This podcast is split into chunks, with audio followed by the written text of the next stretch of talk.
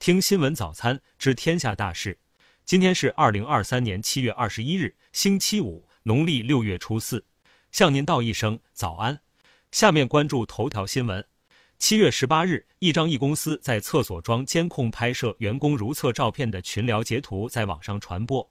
截图中几人如厕时的私密照片被人发布在聊天群，此事引发众多网友热议。记者多方核实发现，涉事单位是广州一家公司。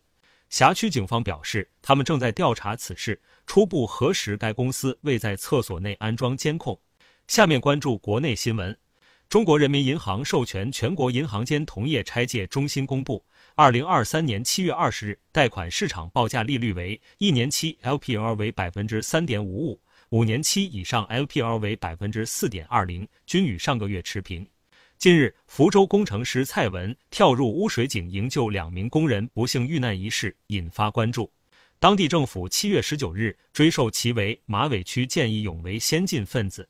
七月十九日，微信团队发表声明称，微信团队不会以 FaceTime 方式联系用户，但凡用这种方式就是仿冒，不要接听。今日，一则标注川大宣传片的视频被指画面出现旭日旗战斗机和美国航母，四川大学辟谣并报警。视频水印联系人向记者承认参与制作视频，但拒绝进一步采访。七月二十日，据衡水教育发布公众号消息。衡水市教育局关注到网传衡水滨湖新区至臻中学某教师体罚学生的信息，目前学校已研究决定对该教师予以辞退。山东二十四岁小伙蓝某在华山景区失联多日，引发广泛关注。据悉，失联小伙已确认遇难，警方表示遗体已找到，在他消失位置的山下方，也就是在东风南侧山下。七月二十日，携程集团发公告称。李彦宏已辞去携程集团董事职务，立即生效。公告还称，在李彦宏辞任后，携程集团的董事会由八名董事组成，包括四名独立董事。近日，一直播间中的女性主播采用脱下上衣、大面积裸露并展示其胸部的行为来代言推销隆胸产品，涉事公司被广州市海珠区市场监督管理局罚款六十万。下面关注国际新闻。七月十九日，瓦格纳集团在其社交平台发布了一则光线昏暗、拍摄于野外的视频。视频内容据称展现了该集团创始人普里戈任及指挥官乌特金欢迎已抵达白俄罗斯的瓦格纳士兵的画面。当地时间七月十九日，美国国防部宣布向乌克兰提供价值十三亿美元的额外安全援助。据悉，该项援助包括导弹、无人机系统、反无人机和电子战探测设备、国家先进防空系统及弹药等。七月十九日，韩国总统尹锡悦登上停靠在釜山港的美军战略核潜艇肯塔基号，并视察潜艇内部。尹锡悦自称是首位登艇的美国盟国总统，他表示感到踏实放心。新西兰第一大城市奥克兰市中心二十日早晨发生一起枪击事件。据当地多家媒体报道，这起事件已造成包括枪手在内三人死亡，多人受伤，伤者中包括至少一名警察。新西兰警方已封锁奥克兰市中心主要街道，大量公交车被改道或取消。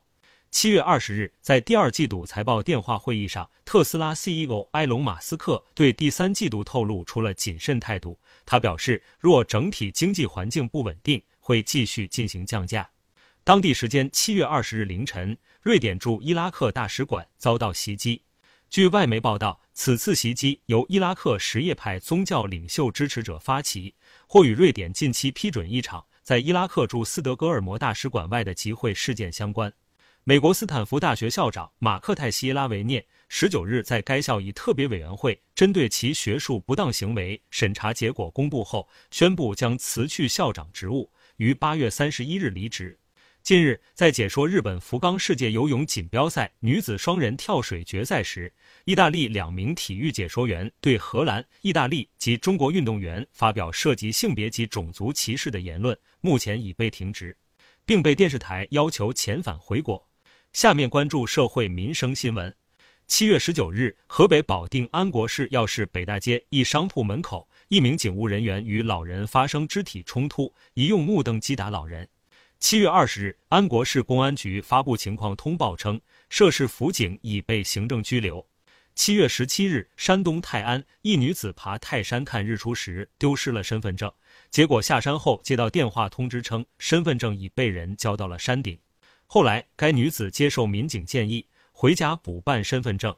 近日，一男子在一家运输公司工作仅八天后提出了辞职，然而他要求公司支付当月工资四千元，甚至提出了要求公司赔偿一百万元的请求。最终被法院判定为无理请求。七月十八日，有网友称，在成都一面包店会员卡中充值两百元，发现小票上持卡人备注“穷”字，怀疑店面对顾客分三六九等。二十日，店方回应称系误打，已致歉。下面关注文化体育新闻。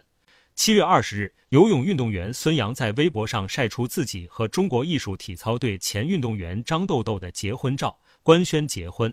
北京时间七月二十日，就张帅在 WTA 布达佩斯站遭遇不公待遇事件，WTA 官方发布声明称，正在进行审查并予以回应。